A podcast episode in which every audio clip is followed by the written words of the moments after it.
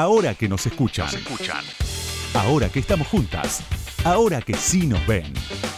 Con Ingrid Beck.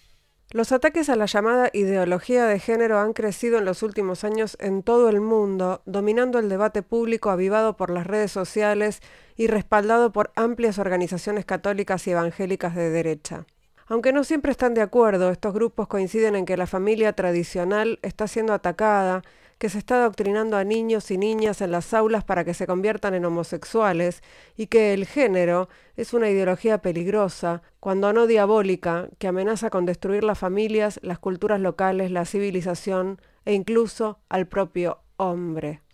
Aunque es nacionalista, transfóbico, misógino y homofóbico, el objetivo principal del movimiento es revertir la legislación progresista ganada en las últimas décadas por los movimientos LGBTQI y feminista.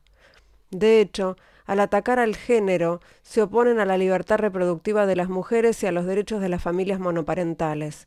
Se oponen a la protección de las mujeres contra la violación y la violencia doméstica y niegan los derechos legales y sociales de las personas trans, junto con toda una serie de salvaguardias legales e institucionales contra la discriminación de género el internamiento psiquiátrico forzoso, el acoso físico brutal y el asesinato.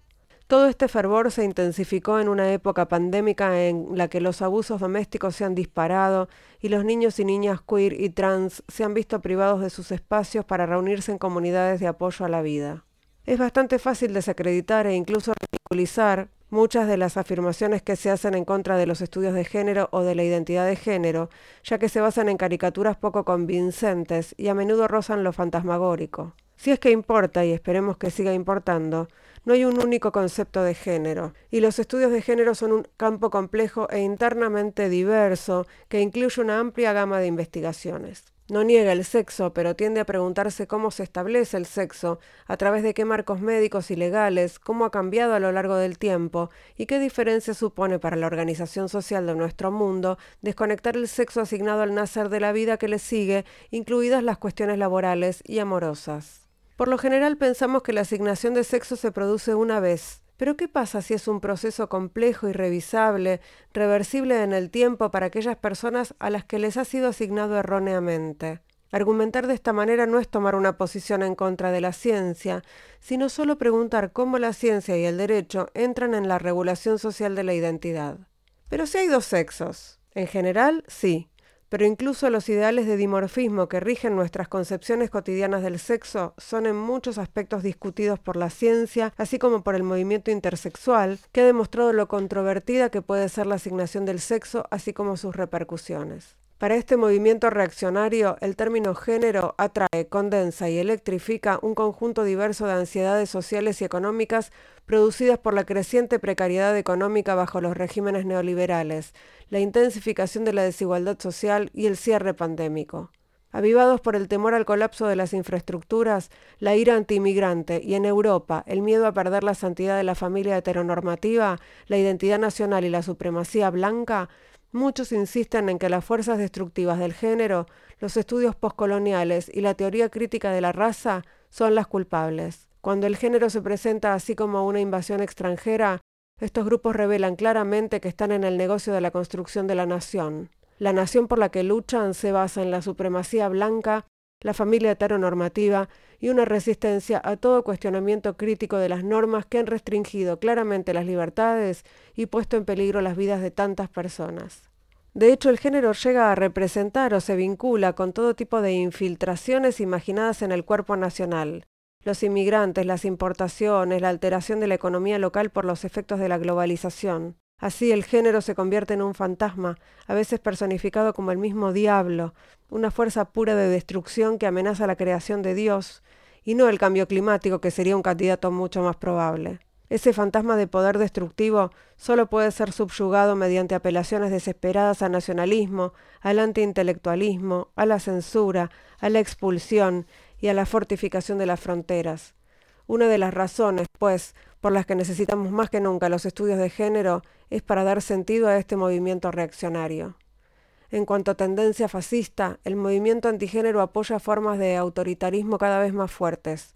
Sus tácticas animan a los poderes del Estado a intervenir en los programas universitarios, a censurar el arte y la programación televisiva, a prohibir a las personas trans sus derechos legales, a prohibir a las personas LGBTQI los espacios públicos, a socavar la libertad reproductiva y la lucha contra la violencia dirigida a las mujeres, los niños y las personas LGBTQI. Amenaza con ejercer violencia contra aquellas personas, incluidas los migrantes, que se han convertido en fuerzas demoníacas y cuya supresión o expulsión promete restaurar un orden nacional amenazado. Seamos todas verdaderamente críticas ahora, porque no es el momento de que ninguno de los blancos de los ataques de este movimiento antigénero se ponga en contra de los demás. En su conocida lista de elementos del fascismo, Humberto Eco describe que el juego fascista puede jugarse de muchas formas, ya que el fascismo es un collage, una colmena de contradicciones. Hoy es el momento de la solidaridad antifascista. Son fragmentos del artículo ¿Por qué el género provoca tantas reacciones en todo el mundo? Es de Judith Butler, publicado por The Guardian el 23 de octubre de 2021 y republicado aquí en la Argentina por el portal LatFem. Ahora que nos escuchan, una marea verde de sonido. Con Ingrid Beck.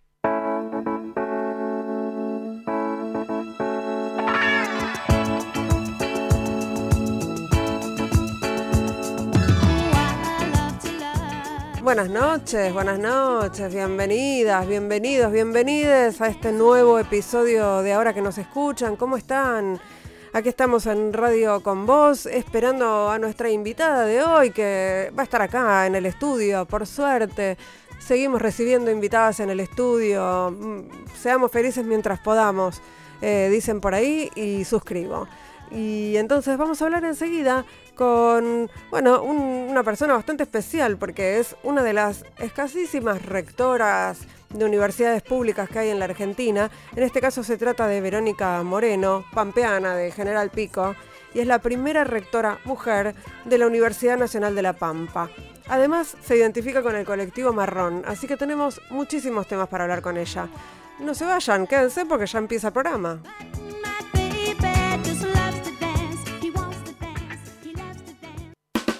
Ahora que nos escuchan, ahora que vos me escuchás, te cuento algo más sobre la invitada de hoy.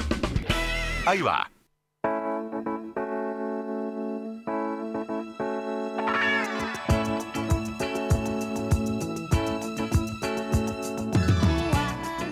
Nilda Verónica Moreno nació en General Pico, es hija de una maestra y un trabajador ferroviario, es profesora en Ciencias de la Educación, docente universitaria y es la primera rectora de la Universidad Nacional de La Pampa.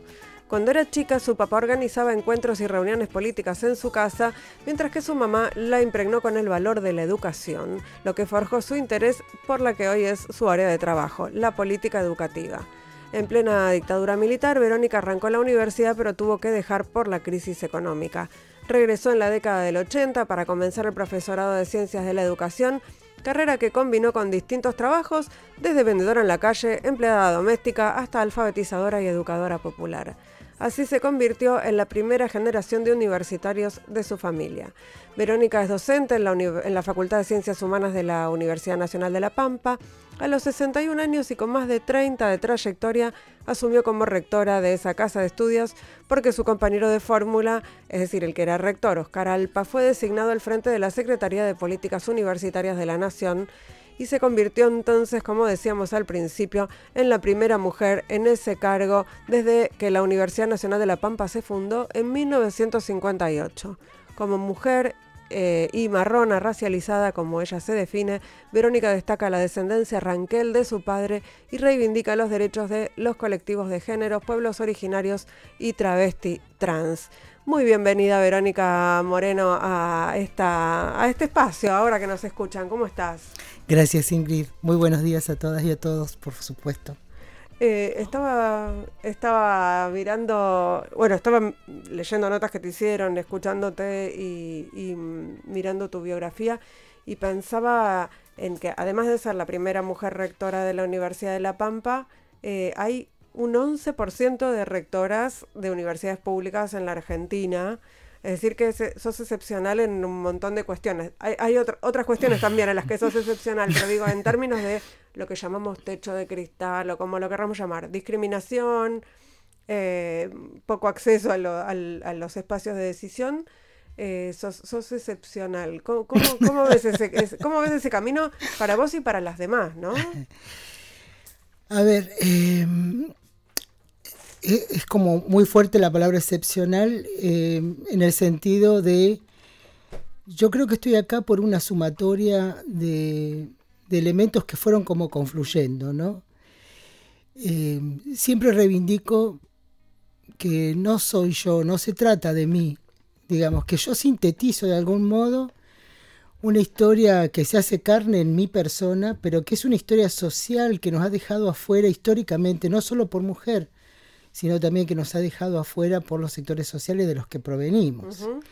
Entonces, en ese sentido, eh, qué sé yo, me gustaría como hacer un montón de, aclaraciones y, comentarios sobre lo que, fuiste leyendo de mí, ¿no? que sintetiza. Hay algo que que me provoca mucha emoción y que lo tengo como muy en mi corazón, que es a mi madre y a mi padre. Yo soy huérfana. Este, recuerdo siempre con mucha claridad una discusión cuando yo era muy chica. Eh, mi padre como empleado ferroviario este, ya estaba muy enfermo, fue al policlínico ferroviario a hacerse ver, ¿no? Y volvió muy enojado, discutiendo con mi mamá. Este, y la discusión era porque mi, mi mamá decía, negro le decía, no te podés pelear así. Mm. Y él decía, ¿por qué no? Si es mi derecho. El policlínico existe porque nosotros lo tenemos. Ellas son nuestras empleadas. Había tenido un problema con un turno. Yo creo que esa discusión me marcó a fuego en el sentido de mi mamá eh, formada en, un esquema, ella egresada de una escuela católica, maestra a los 18 años, liberal, apolítica y mi padre profundamente comprometido en la resistencia, la resistencia peronista. Mm. Digo, eh, creo que eh, ese es el nacimiento, hay un, hay un núcleo duro ahí que a mí me convoca todo el tiempo, que me parece que tiene que ver con, esa idea que tengo de, racializada y de ver qué pasa con nosotros dentro de la universidad. Mi vida ha sido siempre así, como la vida de miles de millones de personas eh, me parece que en todo caso ahora se torna visible y se torna visible también de algún modo, eh, mirá lo que voy a decir, ¿no? Eh, tengo dos hijas, mm. mujeres, alrededor de 30 años las dos. Una me ha enseñado sobre el amor y la otra me enseñó que existe identidad marrón. ¿no? Entonces digo, hay como una conexión profunda no solo entre los ancestros, sino entre lo que nos da sentido de lo que somos. Eh, quiero decir que no solo somos mujeres, sino que nos han invisibilizado también dentro de determinada clase social. La universidad siempre fue un, un lugar tan ajeno, tan, nos fue tan ajeno, y sin embargo, yo pude estudiar y pude permanecer dentro de la universidad y pude vivir de la universidad porque hubo un montón de gente que me sostuvo. Hmm. Digo, me parece que esto es muy importante que lo diga. Porque hubo gente que me dio de comer, que me vistió. Tengo un compañero maravilloso, este, que una mañana se levantó a las 6 de la mañana y me encontró todavía estudiando, porque lo que yo no digo nunca en mis biografías los posgrados que tengo, mm. porque me parece que no son necesarios, ¿no? Y él se levantó y me encontró a las 6 de la mañana estudiando, me abrazó y me dijo, ¿cómo me hubiera gustado mantenerte para que solamente estudiaras? Mm. Entonces, eso también habla de nosotras y de nosotros. Sí, pensaba en que eh, en, esta idea del ascenso social, ¿no? Del acceso a la universidad que, como vos podrías decir, bueno, si yo llegué, todas pueden. No, no. Y también podrías decir, bueno, yo llegué, fue muy difícil, no todas pueden. No, claro, claro, porque ahí hay varios mitos. El primer mito es la movilidad social de la universidad. En realidad a vos te va bien económicamente eh, transitando la universidad si hay un capital económico detrás, que es lo que a vos te permite hacer pie y seguir creciendo. Un capital cultural. Digo, este, este es el primer mito. El otro mito es el mérito. Inclusive tiempo para estudiar. Por supuesto. Tiempo, lugar, disponibilidad, posibilidades, oportunidades. Yo no pude ingresar al CONICET porque cuando llegué, a los 30 años, en ese momento, vos tenías un límite, que eran los 30 años. Entonces, el CONICET, ¿para quién está pensado? Está pensado para la persona que hace una trayectoria normal, entre comillas, digamos, ¿no? Entonces, el, mito de la meritocracia es otro mito que hay que derrumbar. En realidad hay que ver no solo el, capital que poseemos cada uno, sino también las oportunidades, pero las oportunidades en relación a las posiciones sociales, ¿no? Sí, sí, la meritocracia con el corte interseccional se, se, se deshace. Se deshace, se deshace. Por eso creo que es muy importante decirlo también claramente, digamos, no tiene que ver con inteligencia, no tiene que ver con la cantidad de paper que escribiste, no tiene que ver con las especializaciones que pesan sobre eso, tiene que ver con otras cosas. Un compañero este, trabajando, yo trabajé mucho tiempo en primer año, en el ingreso, muchos de mis proyectos de investigación están puestos ahí en una discusión tremenda, este, hace en el 2000, cuando se empezó a discutir esto, quiénes son nuestros ingresantes, bueno, se inventó esta palabra inmigrantes. Son inmigrantes, no son inmigrantes, porque siempre estuvimos ahí. El problema es que no nos ven. El problema es que no están pensando en nosotros cuando están pensando en qué enseñar y cómo enseñar. ¿Y, qué, cambios eh, se pueden eh, tratar de instalar eh, para visibilizar a estos colectivos no, inmigrantes, no sé, mm, mm, racializados, no sé cómo llamarlos? No, yo no los llamo de ningún modo, yo hablo de gente que está ingresando a la universidad, ¿no? Pero sí me parece que es importante cuando hablamos dentro de lo que es el claustro de docentes, por ejemplo, y no docentes también, porque son las personas que nos reciben, hay que tener en cuenta de quién estamos hablando. Mm. No solamente tiene que ver con otra cultura, sino que tiene que ver con otros hábitos, el extrañamiento. En esa nota de donde vos sacabas mis referencias, yo decía, hay, hay algo que es muy claro, que yo donde trabajo, un centro universitario, está enclavado en un barrio Fonavi. Mm. ¿no? Entonces, las pibas y los pibes que pasan todo el tiempo por ahí. Aclaremos que un barrio Fonavi es un barrio que construido por el Fondo Nacional de la Vivienda, un barrio, digamos, no, no un barrio muy vulnerable, pero un barrio de clase media baja. Baja, sí, claro, sí. ¿no? Entonces los pibes, muchísimos de los cuales no terminan ni siquiera el secundario, pero pasan todo el tiempo por ahí y ese tiempo miran a la universidad, no, no forma parte de su paisaje. E, esta es la cuestión, ¿no? Y cuando hemos hecho algunas propuestas, algunas propuestas de extensión o para incorporarlos a los pibes y a las pibas en los, primeros años, eh, suelen fracasar, fracasan estrepitosamente, con lo cual dentro de su biografía personal, vos agravás esa situación. Su más frustración. Sus más frustraciones. Y se van pensando que los que están ahí adentro, los que estamos ahí adentro, somos seres, este, no sé, como que tenemos otras habilidades, ¿viste? Entonces voy a decir, no es así, no, no es así. Me parece que tenemos que hacer mucho esfuerzo para Mira, voy a, voy a contar algo. Eh, yo trabajo en primer año, mis clases. Tengo una materia que se llama Práctica 1, una materia que amo, que donde trabajamos las biografías y cada uno tiene que hablar de sí, ¿no? Y me he encontrado con gente, no que no sabe leer y escribir, sino que escribe de un modo que yo no puedo comprender. Entonces... Eh, que tiene que ver con su forma de razonar. Claro, claro, digo, de esto tenemos que hablar. ¿No? Si vos a un pibe o a una piba que ingresa, empezás a hablar, qué sé yo, de Bourdieu o de Freud, eh, todo le complicás todo. Digamos, ¿no? Yo siempre estoy pensando en cómo invertís eso. Vos tenés que dar cuenta de ese proceso teórico, el que desculan otros autores, para que justamente ellos se sientan incluidos en esta discusión, no al revés. ¿no? Pero bueno, son como discusiones que tienen que ver con la academia, que tienen que ver con el prestigio que porta sobre sí la universidad, sobre las representaciones que tienen muchísimas personas respecto de la universidad no es para todos, ¿no? Entonces, digo, es muy complejo, es, es, realmente muy difícil. Y también tiene que ver con que los pibes, las pibas y les pibes no sienten que es su derecho. Mm. Entonces no hay, no hay una pelea, no hay disputa. No te olvides que según la ley de educación superior, los el primer año no existe. O sea, vos sos ingresante, ni siquiera tenés, ni siquiera sos la categoría de estudiante. ¿Por qué? Porque para ser estudiante regular tenés que tener dos asignaturas aprobadas regularizadas. Eso deja fuera la mayor cantidad de gente. Mm. Porque en el ingreso vos tenés centenares el filtro. Estamos conversando con Verónica Moreno, que es eh, la primera rectora mujer de la Universidad Nacional de La Pampa, entre muchas otras cosas.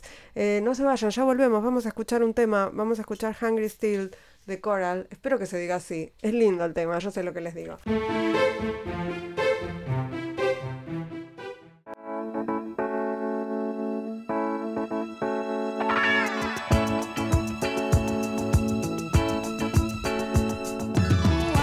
Segundo bloque de ahora que nos escuchan. Estamos conversando con Verónica Moreno, pampeana, nacida en General Pico, donde hay gente amiga y es eh, profesora en Ciencias de Educación, docente universitaria y la primera rectora de la Universidad de La Pampa. Y antes de seguir conversando con Verónica, me gustaría escuchar un audio en donde ella misma habla de su identidad marrón y, y así podemos conversar un ratito sobre, sobre esto uno aprende de los hijos, ¿no? Y al lado de Manuela, una de mis hijas, entré en contacto con Identidad Marrón. Y me sorprendí muchísimo, me sorprendí incluso maravillosamente, porque mi padre es descendiente directo, ¿no? Del pueblo Ranquel pero ah, en mi familia siempre fue como ocultado y con vergüenza, digamos, ¿no? Yo ya tengo 61 años, vengo de una época en la que no era lindo decir que vos eras Rankel. Todo ese proceso de ocultamiento hizo que yo viviera como muy ajeno todo ese mundo, ¿no? Y ahora que descubrí identidad marrón, yo digo, pero claro, pero yo soy eso. Eh, fue un, momento serendipia, un eureka. Tal cual, fue maravilloso, porque es cierto, yo sabiendo que tengo ascendencia ranquel, nunca busqué, y bueno, y sin mi padre, nunca busqué quién soy, digamos. Mm. Eh, nunca, nunca se me ocurrió. Mi hermano sí, mi hermano, bueno, la provincia de La Pampa, para quienes no lo saben, tenemos como tres zonas bien diferenciadas. Yo vivo en General Pico, que está más identificado a lo que es la Pampa bonaerense. Después está la parte del medio, donde está más Santa Rosa, una zona también muy rica. Pero después está el oeste pampeano, que es desierto. Bueno, ahí tenemos otro tipo de disputas geográficas por los ríos. Bueno, mi hermano era un amante del, del oeste y era él el que traía la data, ¿no? Desde ese lugar. Pero yo nunca, la verdad es que nunca, porque además toda mi vida, bueno, acá no tenemos cámaras, pero si me vieran, yo mido un metro cincuenta, cincuenta y uno, ahora estoy más gorda, pero siempre mi cuerpo tiene que ver con esta cosa de, este, soy redondeada, este, siempre me vi como fea, en mis rasgos, a mí me dicen la negra, todos me dicen la negra, desde, pero lo, que pasa que también hice ese proceso de cuando me dicen la negra, yo dije, en un momento empecé a decir, sí, soy la negra, ¿y qué? Sí, mm. y, ¿no? Entonces ya me empoderé, me empoderé a través de ese apelativo de la negra. Pero como que te defendías de algo. Por supuesto. Porque toda la vida me sentí como agredida. Yo soy de la época en que para bailar tenía que esperar que un chabón me sacara a bailar. Era un bajón. O sea, yo planchaba toda la noche, como decíamos en esa época. Tenía 14 años, 17 años, y yo me veía en el espejo y era un bajón. Sí, belleza hegemónica, ah, nada. Ah, por favor, mi vida. Yo ahora estoy llena de canas, pero mi cabello es negro, negro retinto, y con estos pómulos y estos ojos. Este, siempre fui una, eh, ¿cómo se diría ahora? Este, bueno, ahora hablamos de empoderamiento y hablamos de mujeres, mujeres que se hacen notar y que se hacen escuchar, ¿no? Pero en esa época yo era agresiva, digo, era eh, los otros. Me siguen diciendo que soy agresiva. Porque, a ver, cuando las mujeres nos plantamos, clavamos los codos, ¿viste? Sos agresiva. Sí. Esto no es que te estás defendiendo, ni que tenés energía, ni que sos enérgica o... No, no, no, olvídate. Entonces, no era la mujer que uno buscaba para tener un matrimonio e hijas, o sea, o hijos. Entonces digo, todas esas cosas me alejaron de quién, quién era yo. ¿No? Sí, sí, tratarte de despegarte todo lo todo posible. lo posible. eso que no era, no era lo bueno, lo aceptable. Yo hago dieta desde que tengo 14 años, por favor. Tratando de ocultar todas estas redondeces que tengo. Y, y, y la, la, la, descendencia Ranquel, la, ¿la tenías presente? ¿Era algo que de lo que se hablaba en tu familia, tu viejo? No, no, no, no, De mi padre, mira, yo lo perdí cuando tenía 14 años. Mi padre, tengo un recuerdo muy claro, se fue de su casa cuando tenía 6, 7 años, mm. era muy niño. De la escuela fue expulsado y el recuerdo que él tenía era de estar de rodillas sobre el maíz, porque mm. así los, controlaban. Entonces, Nada más que eso. Tengo los nombres sí de mis abuelos. Como su mamá murió también siendo muy joven, él estuvo siempre en disputa con el resto de la familia, así que no, no, no tengo.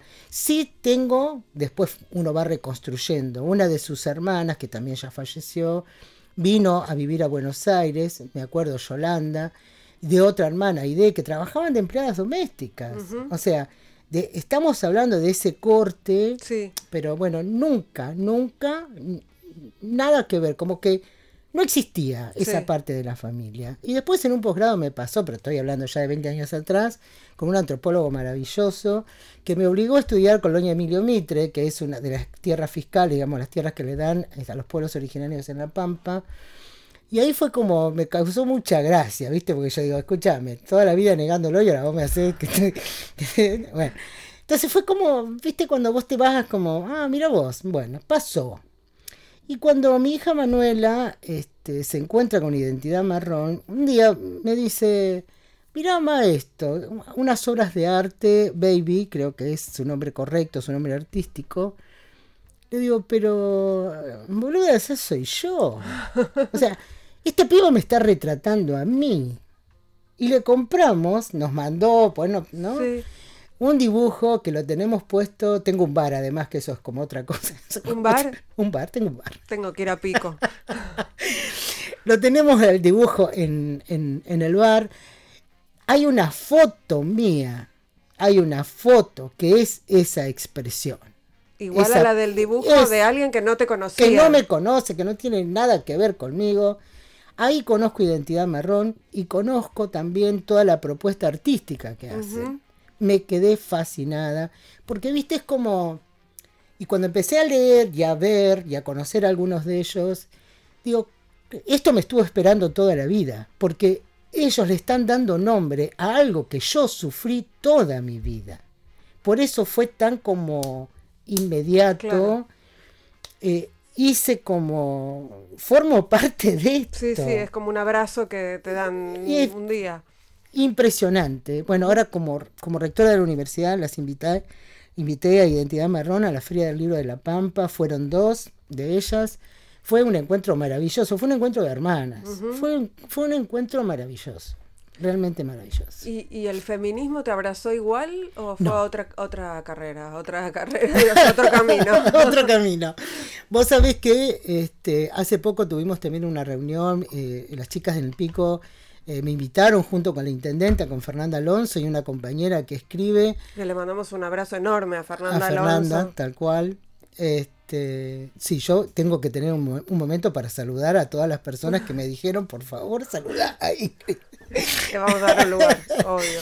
Este, a Fernanda y a Nilda Masi que le entregaron también una distinción. Una distinción fue como un reconocimiento público de las mujeres que estamos este, haciendo cosas, ¿no? Y ahí dije algo este, que no sé si le cayó bien a todo el mundo, pero es la verdad. Yo no formo parte de ninguna agrupación feminista a mí el feminismo lo llevo en la sangre. Mi madre era una mujer que trabajaba, estoy hablando, nací en la década del 60, Mi madre era una mujer que fumaba, mi madre era una mujer libre, mi madre era una mujer que iba al cine sola, mi madre era una mujer que coqueteaba. Eh, yo nací en, un, en una familia este, donde mis padres, los dos trabajaban, pero los dos se amaban y vivían en libertad cada uno. Yo después fui aprendiendo cómo mi madre tenía relaciones sexuales previas a casarse. digo, hay que ubicarnos en la época. Sí, sí, sí, era raro, muy raro. Muy raro, ¿no? Entonces, a mí el feminismo me tocó por otro lado, porque yo siempre peleé por las cosas o por causas que abrazaron las feministas, pero nunca sentí que tuviera que ponerme o formar parte de las agrupaciones feministas. Nunca me invitaron tampoco, yo nunca, nada, ¿viste? todo el mundo me identifica Pero en tu práctica, claro, en tu práctica cotidiana sos feminista, ¿no? no importa si estás en una organización o, no, te atraviesa. Pero totalmente, yo tenía 20 años, iba a un asado y me peleaba con mis amigos porque los machos se ponían en el asador hablando de cosas serias, entre ellas de la política, y nos mandaban, nos mandaban a hacer la, ensalada, y hablar de, de pelotudeces, ¿viste? Del color de la cortina, de qué alfombra le pusiste. Bueno, yo soy una militante contra el aplauso para el asador. Bueno, claro. No por el aplauso en sí, digo, para que la audiencia no se ofenda, sino porque me parece que el único día que el señor cocina se lo aplaude y el resto de los días nadie nos aplaude, ¿no? Cuando hacemos la comida. Eh, es como para mí representa así uno de los temas de, del machismo, sobre todo en la política además, que no, en general, pero en la política está muy atravesada por esos por esos asados y esos aplausos. Y vos pensás que mis amigos varones son todos dinosaurios. estamos hablando de gente que tiene más de 60 años. Para ellos, no, ahí viene la negra. Oh. Oh. no empecé vos con tus comentarios feministas, me decían. ¿viste? bueno, ¿qué, ¿qué va a hacer? ¿Qué querés que te diga? Estamos charlando con Verónica Moreno, que es, entre otras cosas, es eh, la rectora de la Universidad Nacional de La Pampa. Y vamos a escuchar otro tema y ya volvemos. Ya les digo que vamos a escuchar. Ay, vamos a escuchar a Janis Joplin, Mercedes-Benz. Ya volvemos.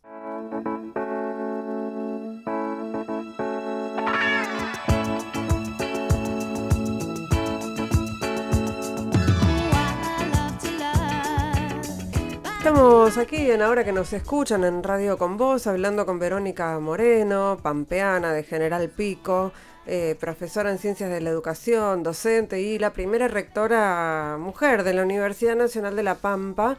Eh, Verónica reemplazó hace poco, hace un par de meses, a Oscar Alpa, que hoy está al frente de la Secretaría de Políticas Universitarias de la Nación. Oscar asumió cuando asumió Jaime Persic en el Ministerio de Educación, reemplazando a Nicolás Trota. Es decir, que tu llegada como rectora a la universidad se da en el marco de una derrota electoral del, oficialismo y de nuevos desafíos, ¿no? Me parece. ¿Cómo, cómo lo ves vos? Eh, nosotros asumimos en el 2018, eh, cuando gobernaba un eh, Macri, con un deterioro muy importante en la universidad. Y rápidamente nos alineamos, bueno, dentro del conjunto de los rectores uno puede identificar como dos grandes grupos, ¿no? Los reformistas, que me parece que está muy mal usada esa palabra, reformista, identificando a los radicales, incluso este, juntos por el cambio, y los peronistas, donde también estamos todos ahí, quiero decir, eh, tenés todo el espectro. Con lo amplio que es el peronismo. Exactamente. Entonces rápidamente nosotros nos alineamos dentro del peronismo. Oscar incluso estuvo participando directamente este, de las protestas acá en Ciudad de Buenos Aires, públicas que se hicieron por mayor presupuesto. En fin, eso eh, le dio un perfil a Oscar eh, y lo acercó mucho a Jimmy Percy, que en ese momento era, este, era el rector de Hurlingham, ¿no? No, no, pero además era el presidente del Consejo Interuniversitario ah, Nacional. Eh, eh, ahí es de donde viene el vínculo.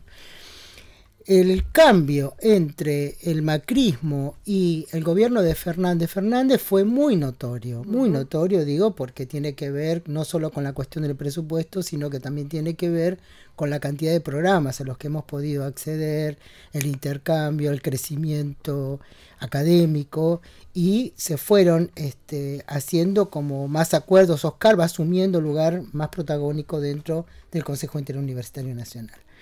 Eh, ahora ha, pasado un poco más de un mes, dos meses, ponele, este, los que Jimmy ha, asumido como, como ministro y Oscar como secretario de Políticas Universitarias en un contexto que es totalmente diferente.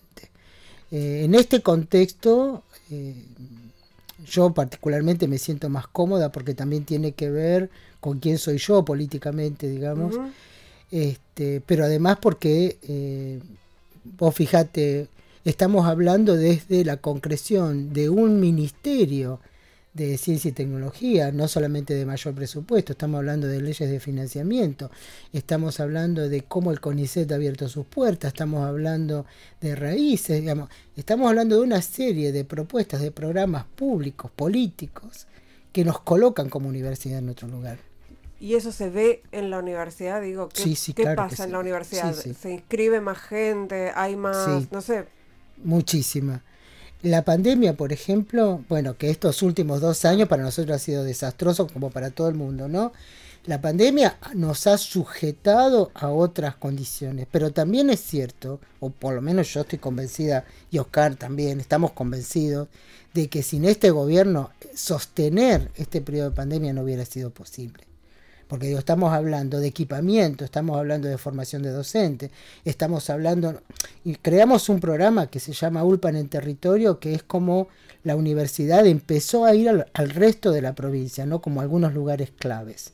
Bueno, lo pudimos sostener, pudimos sostener eh, la cuestión de la recibida de los pibes. Los pibes pudieron terminar de estudiar, los pibes y las pibas. este, eso fue muy notorio y creo que no fue un fenómeno solamente nuestro, sino del resto de las universidades cómo este tiempo de pandemia también puso al descubierto cuestiones sobre las que no veníamos trabajando, ¿no? Por ejemplo, digo un ejemplo que no es tonto, pero es nada más que la punta del iceberg, me parece, que es el tema de la presencialidad. Mm. Pareciera que solamente vos podés estudiar si estás de cuerpo presente en las aulas. Eso limita la cantidad de gente, quién puede estar la, mm, el, tema de, esta pandemia demostró que la virtualidad es posible. Si bien develó otras situaciones, ¿no? Digo, para poner sí, sí, en la balanza. Pensaba sobre todo en los ingresantes, como decíamos antes, y en los primeros años, en la falta de, de, comunicación entre, entre los pibes y las pibas fue demoledora. ¿no? Exactamente. E incluso, no tengo números, pero eh, te diría que el sector más vulnerable en este sentido ha sido primer año. Sin embargo, tenemos récord históricos de gente que se ha recibido. Por eso digo, me parece que hay una tensión ahí muy interesante y que deberíamos considerar. Es más, ya te empezaron a demandar las y los estudiantes otras condiciones para cursado de materias, que es muy interesante y nos va a obligar a ver, la pandemia nos va a obligar a repensar todo el sistema. Hmm. ¿no? Este, ya hace más de un mes, dos meses, eh, PERSIC hay, hay, como una consigna y un acuerdo con el Consejo Interuniversitario Nacional que es presencialidad plena para el año que viene, para garantizar.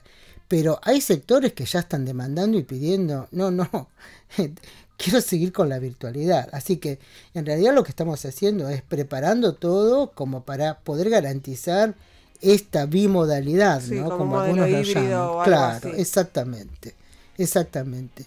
Eh, esto nos está pasando, pero esto obliga también a otras condiciones de estructura. tenemos que pensar en otras cargas horarias para nuestros docentes.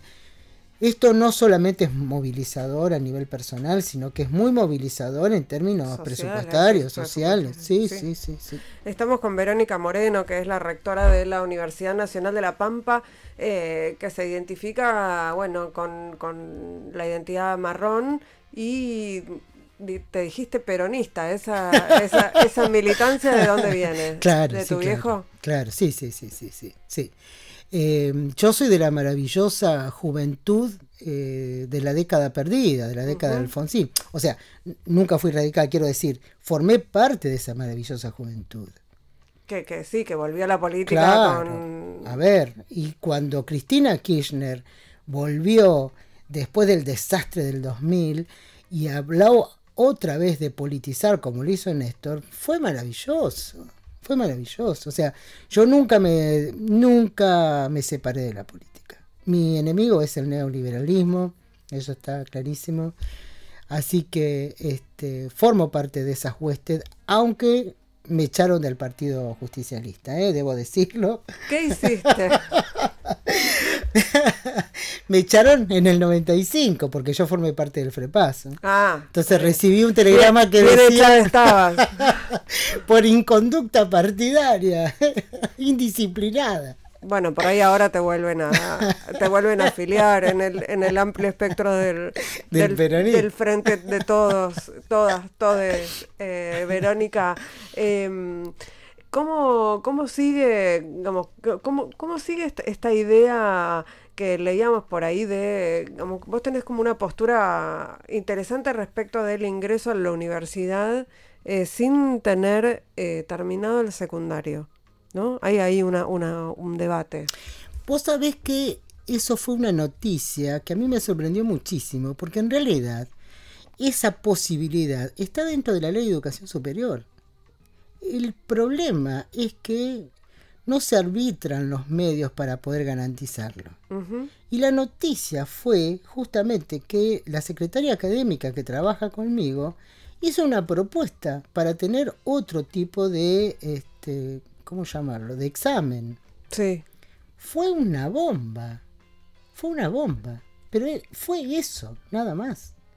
Tuve que salir a explicar y lo que a mí también me asombra es el sentido común de las personas que está diciendo, ah, bueno, entonces, ahora entra cualquiera. Y sí. A ver, ¿me entendés?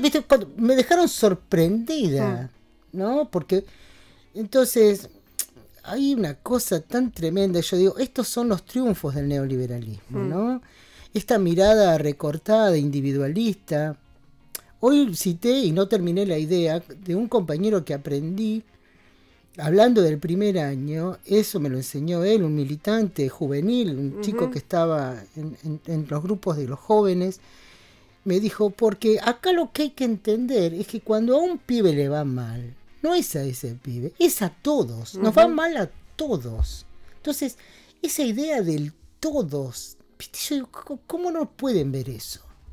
¿No? Eso es tremendo. Me parece que ahí hay una batalla cultural inconclusa. La batalla de la empatía, ¿no? Pero claro, que, que la trasciende. Mira, me voy a extender un poquito, porque que también tiene que ver con esto de identidad marrón, ¿no? Que me han cuestionado y me han dicho, ¿Qué querés decir con eso de marrón o de racializado? Digo, está tan instalado el parámetro, el, parámetro, la visión blanca de la vida, que nadie puede comprender cómo esa visión blanca nos ha oprimido o se ha puesto como, así como se habla en el feminismo, ¿no? De heteronormatividad. Es esto lo que, lo que nos pasa en nuestra vida. Entonces, el blanco nos demostró que hay una clase que es mejor que la otra. Fue el blanco el que nos demostró que algunos sirven, digo, es el triunfo de Durkheim sobre la realidad social. Algunos sirven para limpiar, otros sirven porque son médicos, otros sirven como comunicadores y otros dan clases. Y está bien el lugar social de cada uno. Es decir, ¿por qué? No, no, no podemos desafiar ese principio que, nos atraviesa y que no nos permite vernos. Mira, hay una película, no me acuerdo cómo se llama, una película argentina que me encantó. Hay una escena donde era realmente muy dramático todo, ¿no? Hay un tipo que vive en la calle y que va a higienizarse y a usar el baño, un baño público. Y la mujer es una mujer que limpia ese baño. Entonces, hay como varios planos donde esos personajes se cruzan. Y hay una escena, finalmente terminan teniendo relaciones sexuales, pero hay una escena donde ellos dos se miran desnudos frente a un espejo. Y mi pregunta cuando llevaba esto a mis estudiantes es, ¿qué ves? ¿Qué es lo que ves? En realidad la respuesta es tan sencilla, es un hombre y una mujer. Nadie ve un hombre y una mujer. Esa es la blanquedad instalada en nuestros ojos. Porque yo soy rectora, pero vos me ves caminando por la calle y no hay nada que te indique que soy una rectora. Yo entro a dar una clase y me confunden con un estudiante más.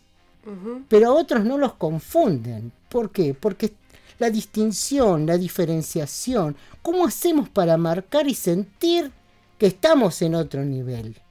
¿No? Como, no, me ven la gente que me está escuchando, pero estoy marcando con las manos como, como escalones imaginarios. Vos sabés lo que fue para mi familia el día que yo dije, tengo chofer. ¿Cómo tenés chofer? Me estás cargando. Yo tengo chofer. Un chofer que me cuida, que me lleva, que me trae, que me presenta con orgullo al resto de sus compañeros choferes de otras universidades. Esta es mi vicerrectora. De eso estamos hablando.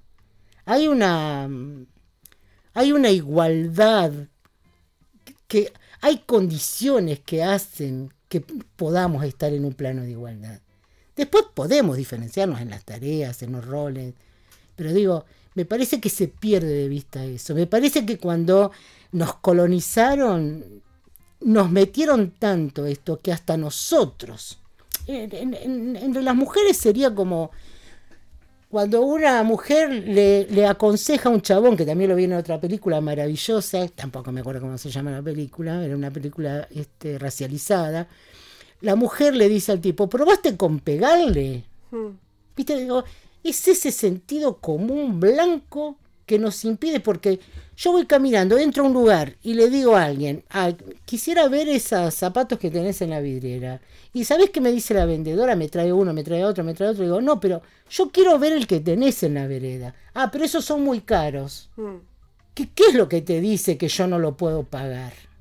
De eso estoy hablando. Está clarísimo. Verónica, ha sido un placer enorme este rato de charla aquí en Radio con Vos en ahora que nos escuchan. Tengo que ir a pico. Y seguimos charlando. Ninguna duda. Y seguimos charlando. Estuvimos charlando aquí en ahora que nos escuchan con Verónica Moreno, la rectora perdón, de la Universidad Nacional de La Pampa. Nos despedimos hasta el próximo miércoles a la medianoche, aquí, obviamente, en este mismo en esta misma radio, en este mismo canal. Nos vamos escuchando a Banda Los Chinos, me encanta Banda Los Chinos. En la operación técnica Lucas Rodríguez Perea, la musicalización es de Sergio Ciriliano, en las redes está Melanie Berardi y en la producción Mariana Boca. Chau.